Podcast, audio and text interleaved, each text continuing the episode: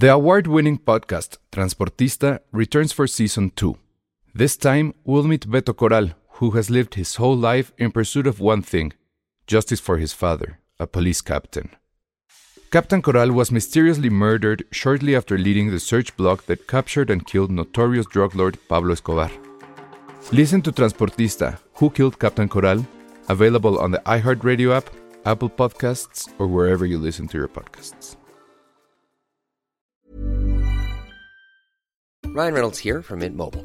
With the price of just about everything going up during inflation, we thought we'd bring our prices down. So to help us, we brought in a reverse auctioneer, which is apparently a thing.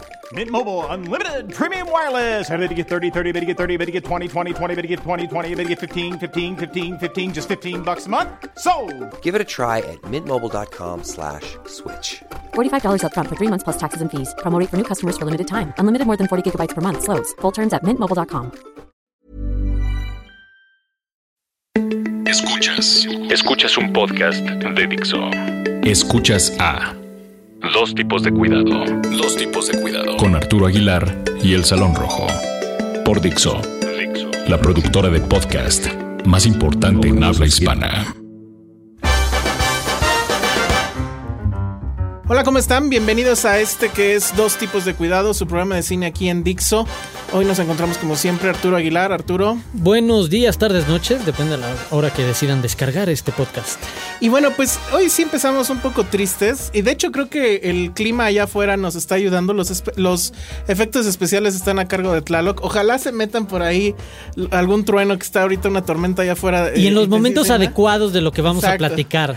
Porque vamos a hablar obviamente de Wes Craven. eh, pues eh, la noticia fue, bueno, se difundió el domingo pasado. Eh, él al parecer ya estaba en una batalla contra el cáncer, cáncer cerebral me parece. Sí. Y pues bueno, fallece a los 76 años. Que si se hubiera aguantado tantito chance y hasta le tocaba por ahí cerca de Halloween. Y eso hubiera sido una Sí. locura. Pero bueno, para entender creo la, la- la relevancia de Wes Craven, creo que habría que caer a lo mejor en el pues en el sucio truco de la, de la nostalgia. Y sería Sí, preguntarte, Arturo, y, y yo le- también les contaré, ¿cuál fue tu primera película de terror? ¿Acaso fue una de Wes Craven? Porque en sí, mi caso sí. de hecho sí, exacto. Ah, a ver, vas. No estoy muy seguro porque ahora sí que a 30 años de distancia para ubicarme cuando tenía claro, 7, sí. 8 y demás. Entonces ya se empieza a borrar un poco y se ve a través de la neblina, pero sí tengo muy claro que fue entre eso, It y alguna de la saga de, eh, ¿De Pesadilla? Pesadilla? en la calle del infierno. Y que sí, obviamente, se convertían en experiencias que iban mucho más allá de la historia. Uno no se. o uno no reparaba en qué pasaba en la trama, cuáles eran como los acon- acontecimientos específicos y demás, sino el sentimiento que te provocaba de esta realidad en la que a través de tus sueños podía entrar un ente a matarte, Sí, literalmente. Que, bueno, que básicamente que tus pesadillas se convirtieran un poco en realidad. Y bueno, y este personaje, Freddy Krueger, el famoso guante con Un las- ícono del cine Un de- ícono del cine, un ícono de los 80, yo creo que a la altura de Madonna, de Michael Jackson, eh, que se volvió, digamos, pues sí, famosísimo. Robert Englund, que fue. eh, él mismo se decía, ¿no? Que era el feo más afortunado Sí. porque, bueno, pues sí le ponían maquillaje, pero básicamente estaba igualito a que, que Freddy Krueger. Y en mi caso sí, no recuerdo cuál fue, o sea, en el orden en el que las vi, pero sí recuerdo mucho que un tío mío, mi tío Enrique, que le mando un saludo, llegó un día que me, me acuerdo que nos fuimos a Tepito a comprar una, una beta o VHS. beta. Era beta. Sí. Eh, porque el VHS según yo llegó después. Y, bueno, pues era clásico que tenías que ir a Tepito, pues porque era la Fayuca, ¿no? No había tratado de libre comercio, ni mucho menos. y entonces me acuerdo que compramos, que compró tres o cuatro cassettes piratas. Me acuerdo que uno era este, ¿dónde está el piloto? Otro era El Exorcista y otro era este Pesadilla en la calle del infierno, la primera. Ahora, rápido, lo que dices el Sí. exorcista. William Fredkin le dedicó un par de tweets muy, muy Ah, emocionales eso y muy bueno. Honestos si- a, este, a Wes Craven diciendo es uno de los grandes maestros en su momento. Él reinventó, reseteó el horror como no había. Sí. te- la atención que no había tenido, literal, desde la época de el cine de terror de Universal de los 30s y 40 de Sí, los monstruos. Que, que lo ponía al nivel de La los verdad. monstruos de Sí, Universal y que a, a- a Freddy creo que creo que eso eso es completa y totalmente cierto. Y ahora este pues hablar un poco de eh, los inicios es un personaje que, eh, un director que revoluciona un género, Sí. pero lo hace pues sin querer. Y eso creo que le da, creo que doble este motivo de celebración, porque como que hay, y sobre todo en estas épocas donde que hay mucha gente que cree que va a cambiar el cine y bla, bla. Y estamos hablando de un hombre que, bueno, pues obviamente viene de una familia pobre, que viene de una familia con padre ausente. Su padre muere cuando él tiene cuatro años. Y es un personaje, además, su padre, que pues murió trabajando. Y como que eso se le quedó muy clavado en, en la cabeza de, pues, esta vida en la que, de plano, si vas a morir trabajando, pues por lo menos que sea en algo interesante y que disfrutes. Eh, él estudia, me parece, literatura, se va a Nueva York eh, y bueno, pues con su familia, ya tiene una familia, tiene hijos, se va este, a, a hacerla de profesor. Y él dice que en todo ese tiempo de vida nunca había visto una sola película, que es hasta que ya es profesor y que tiene por ahí cerca un cine y que además tiene cerca las, las facilidades que le da ser profesor, me parece que si era de universidad, pues empieza a ver películas de Buñuel, de Bergman, este, eh, bueno, varias más, sobre todo esas dos son las eh, em, influencias que él menciona y que a partir de ahí es donde surge este asunto por quiero hacer cine. Y lo busca a partir de decir, bueno, me voy a meter como sea. O sea, así me la den del gaffer, voy a entrar. Y esa era una de sus frases. Cuando le preguntaban cómo hacerle para entrar al cine o, inmiscuirse a Hollywood, es entren. Así sea limpiando el piso. Ya estando adentro, ya se mueven y, lo hacen que es otra generación, exacto, dispuesta trabajar y aprender el oficio desde abajo y ganarse tu puesto y ganar la experiencia y, demás. Y, sumando con lo que dices, precisamente en esta en este inicio de su carrera y lo que va a dar en, en sus primeras películas hasta la llegada a, a, esta saga de Pesadilla en la calle del infierno, es la mezcla precisamente que tiene de las referencias eh, de directores que acabas de mencionar, a quienes estudia, ve, entiende cuál es la manera de contar historias, dónde enganchar. Este background de literatura es enormemente útil para la cuestión de cómo, en dónde pones los ganchos exactos para que en las películas la gente brinque o no. Y después, como tercer elemento de cómo se mezclan muy bien las cosas en una carrera, esta parte de oficio. Empezó a trabajar y empezó a conocer desde abajo cuáles son las maneras de hacer las cosas, o sea, de ensuciarse las manos y tenías la parte teórica, la parte artística de alguien cómo te cuenta una historia y la parte eh, de oficio de él, él era un, muy o sea era un ser muy obsesionado con el asunto del guion. Él decía que había dos cosas que eran sumamente importantes era lo que daba eh, eh, lo que detonaba una buena película que era primero que el guion estuviera bien y eso a él sí le importaba muchísimo eh, en las últimas películas, por ejemplo, Red Eye, no sé si te acuerdas con Rachel McAdams, no me acuerdo cómo se llama este hombre, de, que sucede en un avión, que en realidad no es de terror, es más bien un suspenso. Eh, él decía que esa película le encantaba porque cuando la recibió, leyó el guion y era perfecto. O sea, que no le hizo más que dos, tres anotaciones y ya.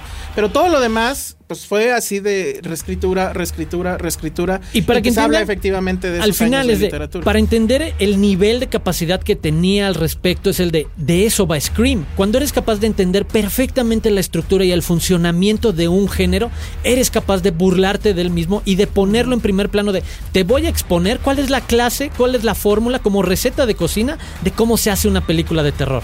Y te voy a contar la receta en primer plano, o sea, pero necesitas tener este enorme conocimiento de cómo funcionan las cosas para mostrarlo tan naturalmente y que es la segunda reinvención que tiene un poco él en el género. Sí, y que es la segunda revolución que le hace al género, ¿no? El género volteándose a ver a, sí mismo y además de una, de una forma burlona y crear otro personaje, a lo mejor no tan carismático, evidentemente nada carismático. Pero totalmente icónico igual. pero la máscara de Scream, Me gustaría nada más hacer una revisión rápida de, la historia filmográfica. La primera película, La última casa a la izquierda, eh, es una película que llega a él justo después de que entra a la industria. Creo que entró como asistente de, un editor que estaban haciendo unos documentales pequeños para una, cadena de cines.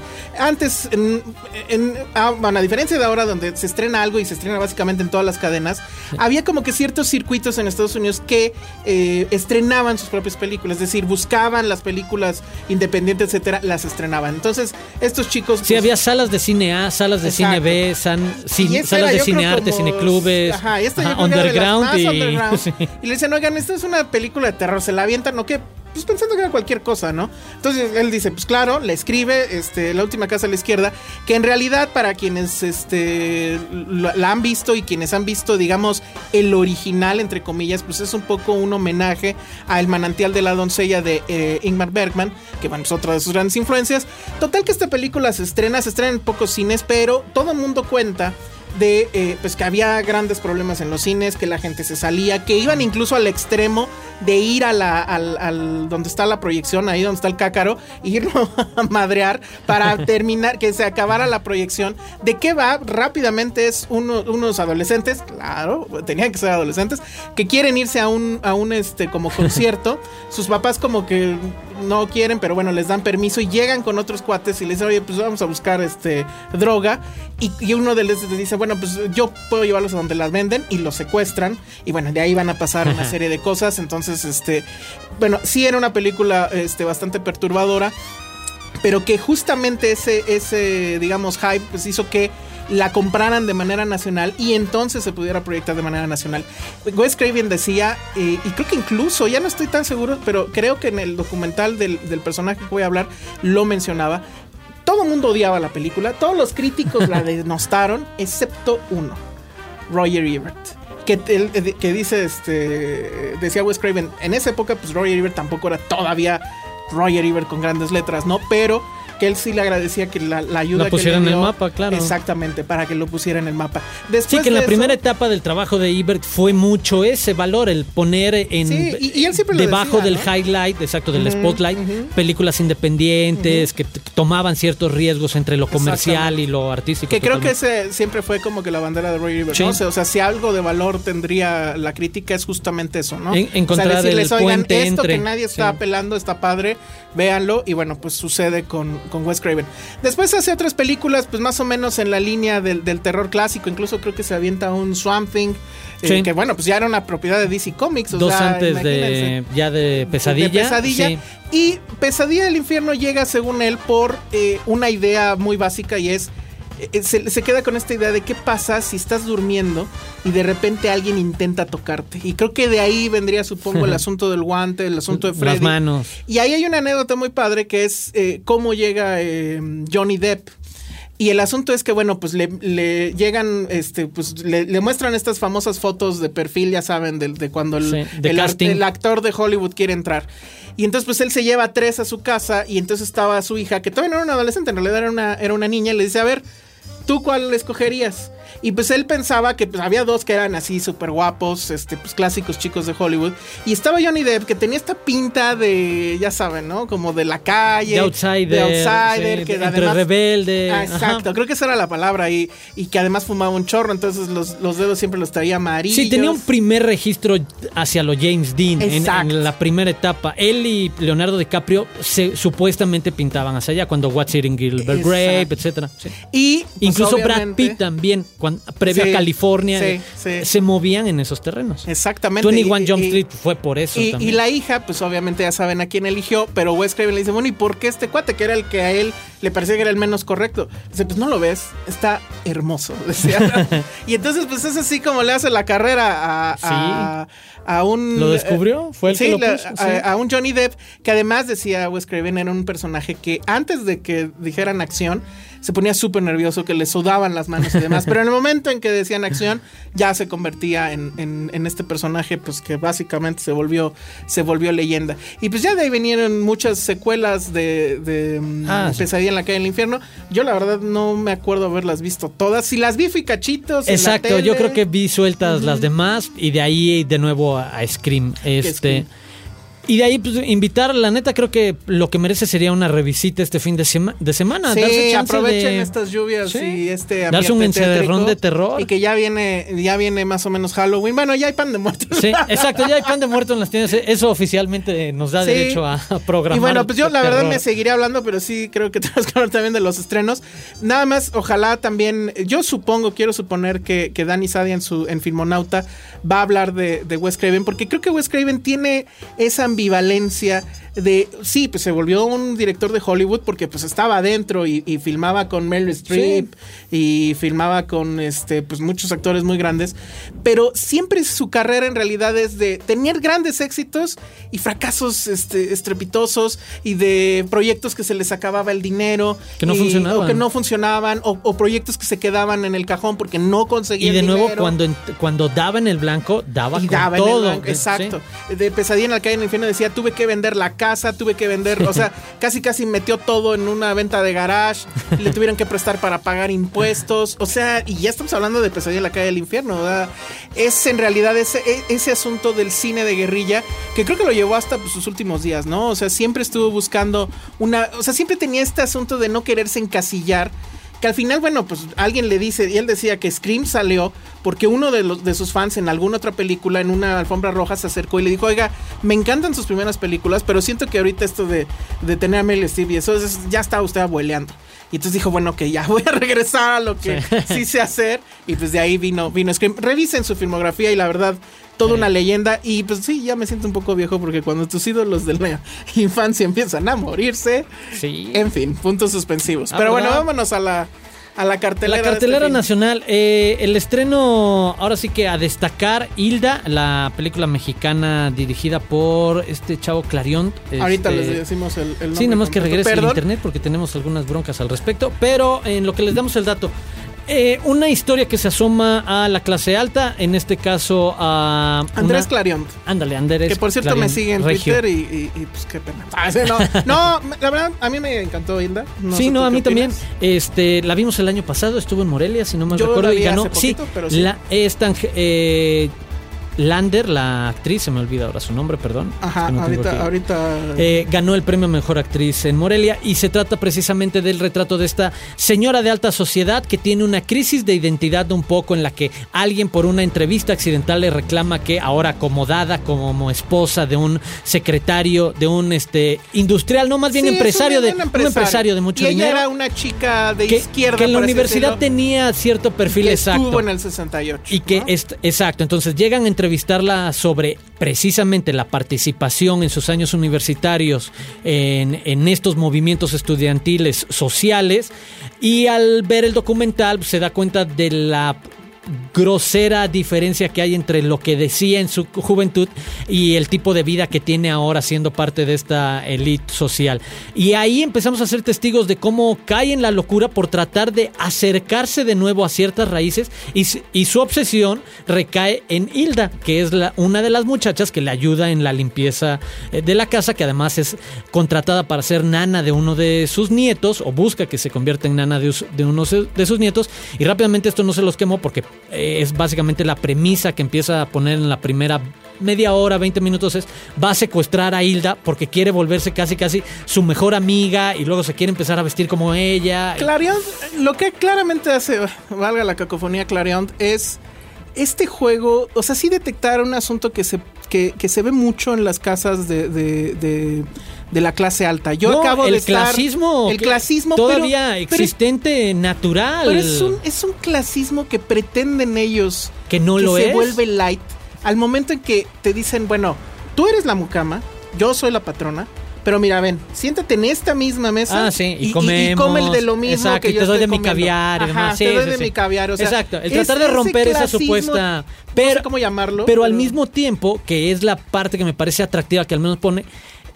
estos escenarios donde esas familias siguen pidiéndole a la gente que les ayude que se vistan de cierta manera, ¿sabes? Sí. Que, que cumplan Ah, claro. como con el O uniforme sea, de... somos iguales, Ah, pero no tú estás iguales. uniformada Ajá. para hacer esto. y Sí, es el de, sí, y quiero que te cortes el pelo de tal manera y quiero como ese tipo de control. Y creo que ahí está lo interesante. En ese choque entre el intento que, es de el- que es este asunto de sí me interesas como ser humano, pero, te Pero- tengo aquí 24/7, no te dejo ver a tu familia, etcétera. Que eso, o sea, sí lo hemos, bueno, yo lo he visto, yo lo he visto sí, con sí. gente que tiene ahí a No, que salen el a domingo nada más. que nada más claro. salen el domingo. O que dicen, bueno, que, que incluso las muchachas los invitan a, a sus fiestas. Se Sí, les sí, casa sí. la hija y entonces ahí van los patrones, Claro. etcétera. Que es un clasismo, eh, eh, creo que incluso más retorcido porque ellos creen que no lo es. Creen que al momento de estar haciendo esto ya están este, A mí eso es lo que las culpas. Lo proyecta muy bien. Es socialmente muy aceptado, o sea, sigues muy arraigado en nuestra sociedad y nadie levanta la mano al respecto de, oye, hay ciertas conductas que sí. Y por ahí eh, se mete, de repente tiene como sus enfrentamientos con este nuevo grupo estudiantil que trata de tomar por, por asalto este, y que vemos por ahí a, a Andrea. Andrea Portal Sí. haciendo cameo. Que eso como Y me dio coraje. Subiéndose a la mesa y Sí, sí, haciendo- sí. Que eso como me dio coraje porque hay muchas escenas donde algo la tapa. Que, que ahí ya no entendí. O sea, está ahí como en el fondo y la tapa un este florero o algo así, pero bueno. Pero una película Muy a mí bien, me parece muy atractiva, muy buena y que se eh, creo que se coloca en ese punto medio en el de no es película de festival y de arte, pero no es una película palomera taquillera, No, no, es el de no. tiene buenas ideas, no se va a clavar demasiado como mencionabas en el de no va a ser tan crudo respecto a este clasismo que existe, pero sí nos pone sobre la mesa ciertas discusiones. Me parece Creo que está muy bien. Acaba a lo mejor de una manera un cuanto tanto disparatada, pero el escenario que plantea, y no, no se los vamos a spoilerear, es muy atractivo. Entonces sí dices, bueno, esto está exagerado. Pero quiero ver cómo acaba, porque Sí. es un, es un gran desastre. Es incluso algo como que una idea de que, eh, eh, que has tenido antes y que dices, estaría padre que sucediera esto. Sucede en la película. ¿Cómo se llama la Me recordó, ah, a ver, ahorita les digo, me recordó a mí a la, a la nana, que no sé Ah, si claro, la la recordarán. chilena. Este, chilena, que bueno, pues también va del, del, del- más o menos un poco del mismo tema. Es Verónica Langer, la, Sí, la- señora. muy buena Muy buena actuación, en verdad, actuación. sí. Y e Hilda es Adriana Paz, que la verdad yo no recuerdo haberla visto antes, pero bueno, lo hace muy bien. Sí, creo que está en la Este, tiricia. Fernando Becerril, este, bueno, pues haciendo la de Fernando Becerril, que bueno, yo no tengo ningún problema, la verdad es que el señor actúa perfecto. Vayan a verla, no, No, insisto, Verónica Langer en verdad me gusta porque cumple muy bien lo de señora bien, la caída en la locura, este intento de querer ser amiga de del personaje de Hilda y de no, y ahora me he visto de casi de Huipil y Ah, exacto, así a la señora de Coyoacán de me he visto a Exacto, Frida exacto. Kahlo es el de Y, y ojalá la, la proyecten en salas de arte donde va la gente muy nice que tiene. en Mazarik, por a sus- favor, ahí. Sí, por favor. Que baje nada más la gente de San Ángel así. Y a ver, pues igual y si salen enojados, no sé. Saludos a todos nuestros Pero, escuchas. pero sí San vayan a verla, no se claven en el tema de ay, cine mexicano o ay, cine de No, arte. No, es, es una eso, buena ¿eh? historia, es una Está buena muy bien, está muy bien. Y a lo mejor yo diría que probablemente sí requiere que le, le aguanten tantito el ritmo al principio, pero después ya empiezan a desbordarse las ideas y todo y, y- y funciona, funciona bastante bien. Vayan a verla. Hilda de Andrés Clarion, que se estrena este fin de semana. Y bueno, eh, ¿con ¿El cuál nos agente? seguimos? El agente, sí. Vas. Sí. Bueno, el agente de Cipoll, que, bueno, ahí no sé, porque está basado en una serie de los 70 que yo no vi. Yo sí me acuerdo de la serie. De hecho, se llamaba para. igual? Sí. Y eh, el personaje de Ilya Kuriaki es el personaje Ah, que le da nombre al grupo, Al grupo. que era este espía ruso que hace mancuerna con un espía norteamericano para hacer ciertos este, trabajos en la Europa de la posguerra.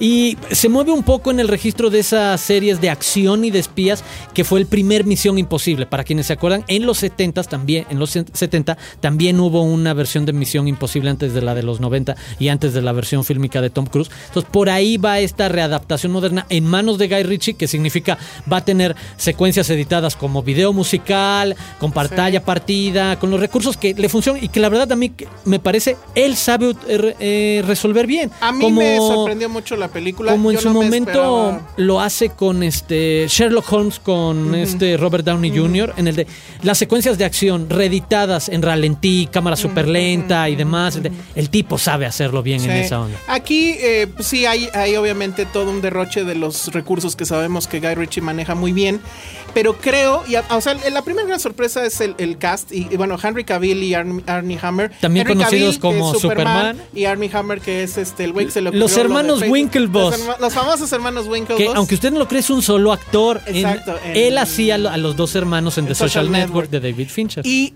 y la verdad es que lo primero que yo pensé saliendo de ver la película es. ¿En serio que Zack Snyder es un imbécil? Porque No Henry Cavill aquí sí, actúa. Y tiene registro de Tiene comedia. registro de comedia, tiene registro de varias cosas. Sí. Y dices, no juegues, ¿por qué todo esto no está en Superman? En Superman se la pasa con su cara así, triste, viendo a lontanazos. De así, compungido. Diciendo, ay, soy Superman. O sea, no, qué horror. De estreñido, Uno. Superman- Dos, hay una gran secuencia donde eh, el, el asunto es, todo se va, a- bueno, todo el audio es una Ah, canción sí. que suena al fondo, un poco como lo que hicieron en X-Men con la, con la canción con este Ajá, Quicksilver, cuando va corriendo y que todo es la canción, un poco eso, pero la verdad también muy La redita de otra forma, pero sí muy bien resuelto, claro. El diseño de producción está increíble, sí estás en los 60s. Alguien dice que es un eh, escaparate de Vogue. Este, Y, sí no me tiene parece ese que sea una registro. mala crítica, no, exacto. Me parece que, me parece juega con eso, exacto, con dos personajes que van a estar en capitales de la moda y que se asumen como espías también. Parte de su fachada es poder ser gente que se mezcle en cualquier grupo social y necesitas ese cierto perfil. Y repite, creo, pero a mí me gustó mucho más aquí el, el asunto que hace en Sherlock Holmes, que se trataba de un bromance entre Ajá. Sherlock y Watson. Aquí es un romance entre el personaje de Henry Cavill y el personaje de Ernie Hammer, ruso, americano, americano. todos los chistes que eso pudiera eh, traernos. Y un punto de fuga que no es necesariamente romántico, que es el, la espía brita, la espía alemana británica. Sí, que está como para decir, bueno, Sí. este, pues aquí les dejo a esta chica, pero estos dos se podrían dar un beso en Ah, cualquier sí, momento, claro. ¿eh? Sí, sí, Porque sí. si es un no romance rompe, exacto. ese- No rompe y no mete la línea como el de, ah, alguno quiere demasiado. Ajá, es no, de, no, no. Sí tiene su parte, pero no. Se mantiene centrado, co- también como pasó en, en la última Star Trek. Exacto, exacto. Muy- muy en esa línea. Va, va en esa onda del romance. Y creo que yo le bien. sumaría el muy bien resuelta la parte de acción, como dices, eh, eh, en estas secuencias que, que deciden cerrar eh, eh, de manera distinta el cómo vas a contar estos enfrentamientos y demás.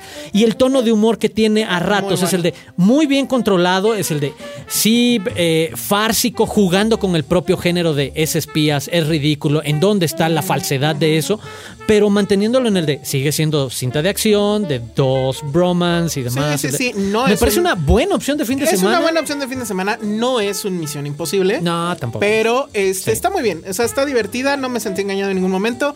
Deja el puente, evidentemente, para A que, que haya, haya otra, secuela. sí. No me molestaría tampoco. Y la verdad, insisto, Henry Cavill, ahora sí le creo que pueda hacer cosas este, medianamente interesantes. y si bueno, no pasa nada en el otro Superman. No, pues seguramente no va a pasar. O sea, yo, yo ¿Ya tiraste esa toalla? Sí, pues es que ¿Neto? con este Sí, cuate ya. ni Con siquiera Zack a mí, Snyder a mí es con Zack imposible. Snyder es imposible. Zack Snyder hace muy buenos trailers y este Sí, último la trailer prendió a mucha Sí. gente, pero no, yo ya no le creo nada. O sea, Sí, ah, ya. vamos a ver, pero no, ah, voy con las cero expectativas a, a ese asunto, pero bueno, vayan a ver Operación. No, aquí le pusieron El agente de El Cipoll. agente de Cipoll, The Man from Uncle de Guy Ritchie, que también estrena este fin de semana y a ver pues rápido Alicia, Este- ¿quieres que hablemos de Alicia así como que Pues no me dan como muchas ganas porque la verdad es que no me gustó. Digo, me ¿Cómo? parece un ejercicio de estilo visual interesante y además que es un vehículo totalmente armado para el lu- lucimiento de Bárbara Mori y de y de Stephanie Sigman. de Stephanie Sigman. Bueno, a ver, la película se llama Alicia en, el, País, de, María. Está dirigida por Jesús Magaña Vázquez, que, ¿qué podríamos decir? Tiene un estilo muy particular. Sí, sí, sí. Yo lo recuerdo por Abolición de la Propiedad, que no sé si es su... No, creo que será su segunda película, porque también hay una que se llama Eros una vez María. Siempre Sí. hace este jueguito con el título. Y siempre además tiene como que en el foco central a una actriz mexicana muy guapa. Sí. ¿no? Tenía a la, la hija de, de Derbez, ahora tiene a Bárbara Mori y a Stephanie Sigman. Y pues la historia es um, Como la obsesión de un brother con una un chava. asunto medio memento. Ajá. El tipo tiene un accidente, pierde momentáneamente la memoria, La algo memoria, así. sí. Alguien más se le cruza y se obsesiona Y también con, con, con la él. enfermera, pero a la enfermera que lo ayuda en la rehabilitación le empieza a cargar como la identidad de la exnovia y, y todo en un retrato como fantástico también porque es la parte visual a la que apuesta Magaña, que, Que tiene es muy buena fotografía, eso Ajá, sí. efectos especiales, como jugar un poco hacia el futurismo, hacia ese registro de ciencia ficción quizás. Ciencia ficción, pero también con un asunto de ensoñación, bien Incluso hay un par de rolas que pues sí acepto, las Shazamé, pero no me termina de conectar. No, es que la historia creo que se pierde en sí misma. Sí, y- muy, muy Y se enreda, a pesar Y- de que. y sí tiene algunas escenas no, sus medio valores de producción creo que son rescatables. Sí, son muy y- bien, pero es un es sí es eh, intenta creo eh, dirigir un sueño Es como un sueño, una, eh, pues sí, una fantasía ahí onírica. Pero la verdad es que creo que pues, no, no, no lo termina de resolver. Yo la verdad, yo hubo un momento en que perdí completamente el interés. Y debo confesar, mi único interés era, y yo mismo lo razoné en ese momento, dije, bueno, a ver. Para me que voy a poner- Sigman. No, sí, exacto. O sea, me voy a poner este loco con esto. O sigo viendo a Stephanie Sigman que se ve increíble. Sí, sí, porque sí. ni siquiera creo que Bárbara Mori, o sea, sí tiene un papel preponderante, pero no tiene escenas este, memorables. Bueno, excepto una por lo Y es que- bizarro, pero. Intensea y Y- llega como al al límite, entonces ya sabes, como parece de Y registro. Stephanie pero Sigman pues, bueno. está bien guapa y está ahí. También trae un asunto así como 50 First Dates, ¿no? De que la chica que Sí. se le va la memoria y tiene ahí sus. Sí, trae un tema ahí memento muy raro. La verdad es que, pues, si no. Si ya vieron Hilda y si ya vieron todo lo demás, pues bueno, entren bajo su propio riesgo.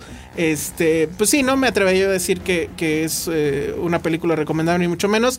Al final dices, bueno, no estuvo tan mal, he visto cosas peores, pero Sí, tiene definitivamente ideas creo, interesantes. creo o tiene hay- realización interesante, Sí. pero no hay una idea de fondo bien agarrada. exacto. Ese es justamente el, el asunto. Y exacto, y te pierde. Y, y por último, trayecto. bueno, eso fue Alicia en el país de, de- de María, de Jesús Y- Magaña Vázquez. y ya nos vamos. Y creo, no, a ver si quieres Ah. hablar rapidísimo del tour. Ah, este, arranca el tour de cine francés. Eh, ya les comentaremos con más calma en las próximas eh, emisiones de algunas otras, porque afortunadamente dura meses. Digo, dura los siguientes dos meses en el recorrido por toda la República Mexicana. Arranca en el DF, obviamente. Mi primera recomendación que acabo de ver, un ilustre desconocido con Matthew Kasovitz.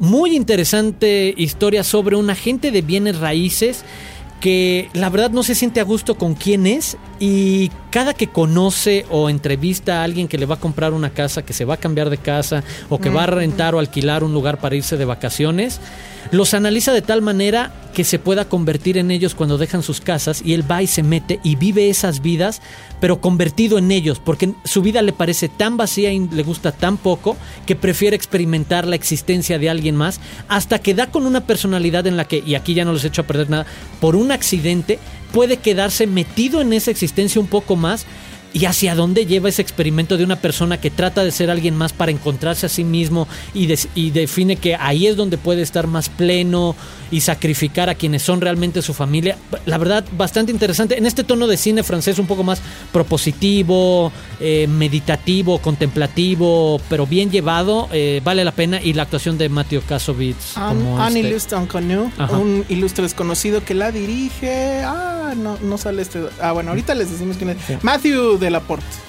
¿No? Muy bien. ¿Y Por cuál es la otra la de- que, que viste también? La de François Ozon, una Que me decías que esa nueva no- mejor no- amiga. No, creo que hemos visto muchos mejores momentos desde Swimming Pool Sí, a ocho y medio, Este, etcétera. la última de, La de del este, escritor. sí, la del niño, Ajá. sí, ahorita olvidamos el nombre, pero que también Un vale. novela a mí, una nueva amiga. Y, y va de qué más o menos?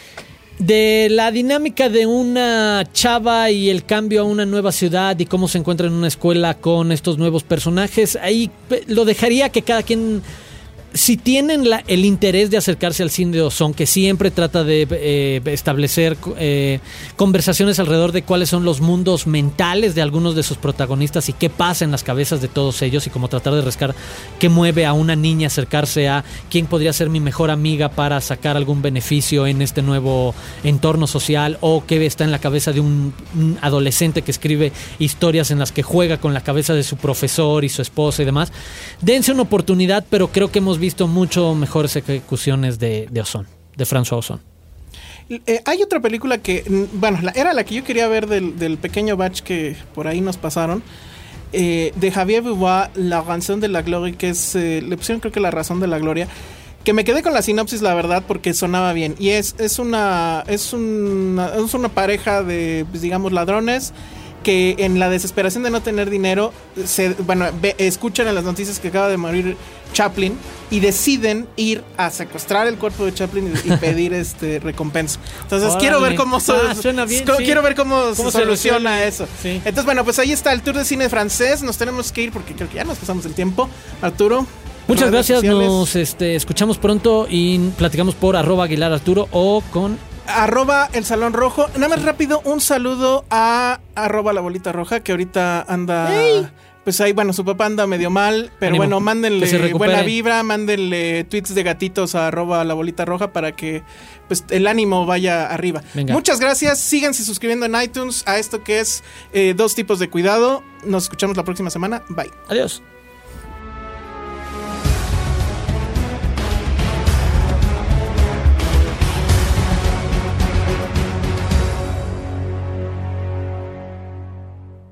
Dixo presentó Dos tipos de cuidado con Arturo Aguilar y El Salón Rojo. El diseño de audio de esta producción estuvo a cargo de Carlos Ruiz. Mom deserves the best, and there's no better place to shop for Mother's Day than Whole Foods Market. They're your destination for unbeatable savings, from premium gifts to show-stopping flowers and irresistible desserts. Start by saving 33% with Prime on all body care and candles. Then get a 15-stem bunch of tulips for just $9.99 each with Prime. Round out Mom's menu with festive rosé, irresistible berry chantilly cake, and more special treats. Come celebrate Mother's Day at Whole Foods Market.